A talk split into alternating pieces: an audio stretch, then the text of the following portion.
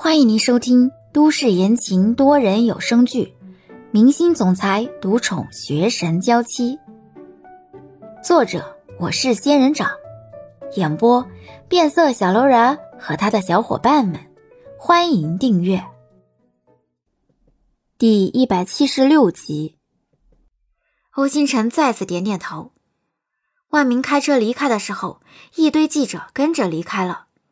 欧星辰则包裹严实之后，悄悄地从后门溜走，直接打车去了李潇家。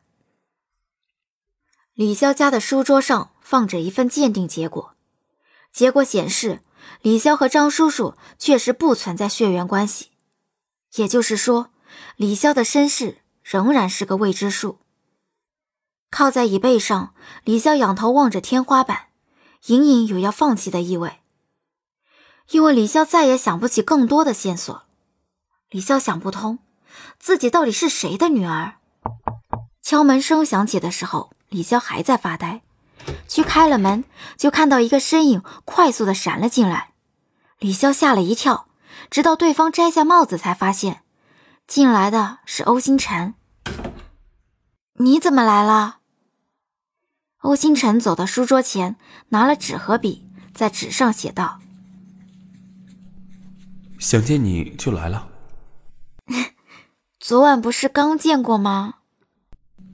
距今已经有十九个小时了。算的真清楚啊！是不是有事啊？嗯，我要出国治伤，没人陪。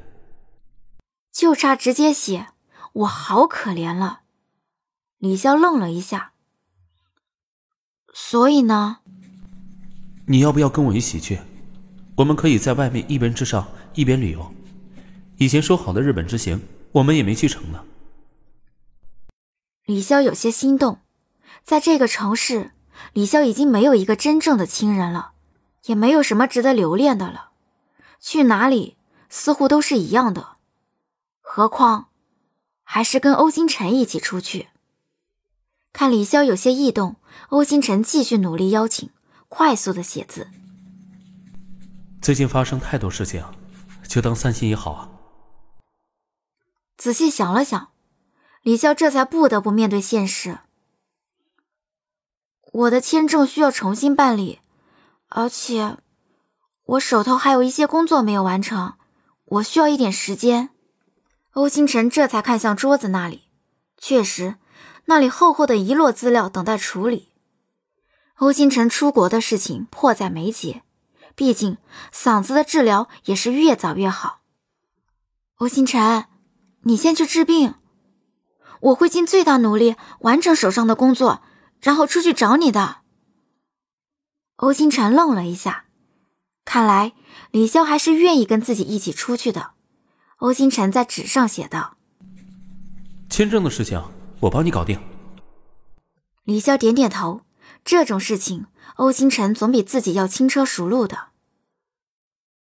那你什么时候出国？欧星辰拿着纸，慢慢写下两个字：明天。欧星辰出国的时候，李潇没有去机场送行，因为欧星辰出国的事情很多人都知道了，特意去机场送他。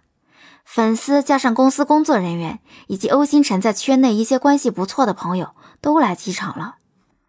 欧星辰坐飞机离开的时候。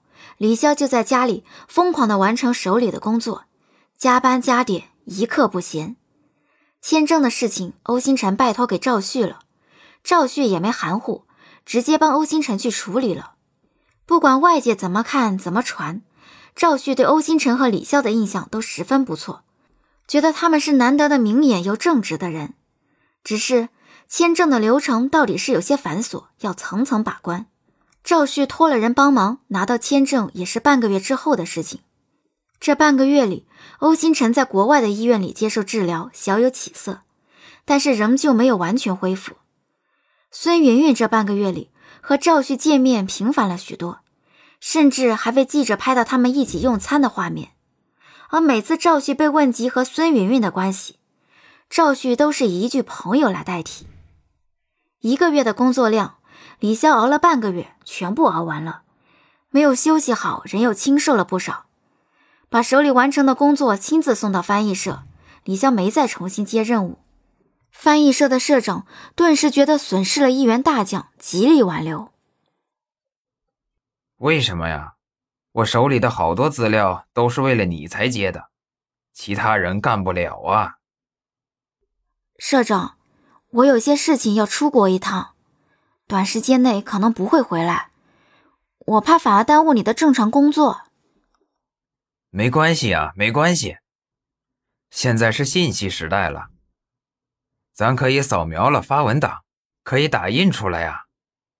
李潇，你的实力我百分之百的认同，所以千万别直接不接任务啊。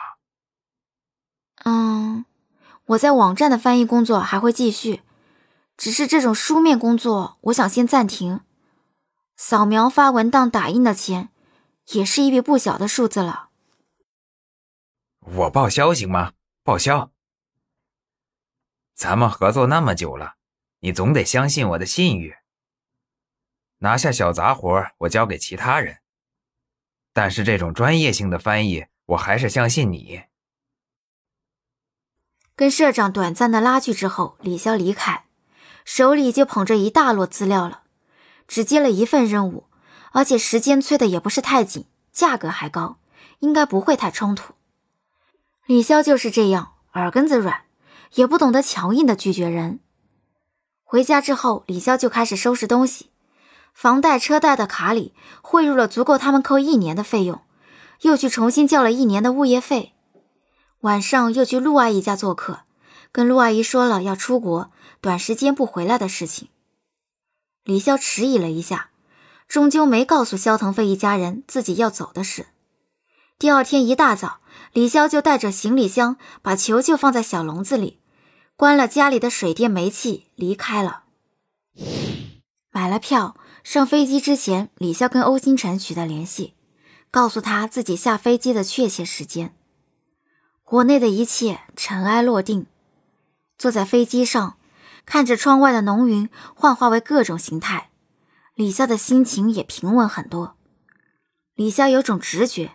以自己这次出国为分界点，说不定自己的人生会有所不一样。下飞机之后，领了行李箱，又把球球的小笼子放在行李箱上，李潇往出站口走去。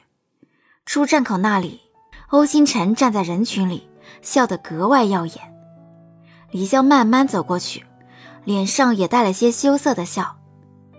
以前没那么想过，现在见面了。却忽然有一种要跟欧星辰私奔的感觉。异国他乡的日子，欧星辰对李潇格外的思念。看着李潇慢慢走过来，站在自己边上，羞涩的笑着，欧星辰直接伸出胳膊，在李潇惊讶和路人起哄的笑声里，轻轻开口：“我好想你。”本集已播讲完毕。感谢您的收听。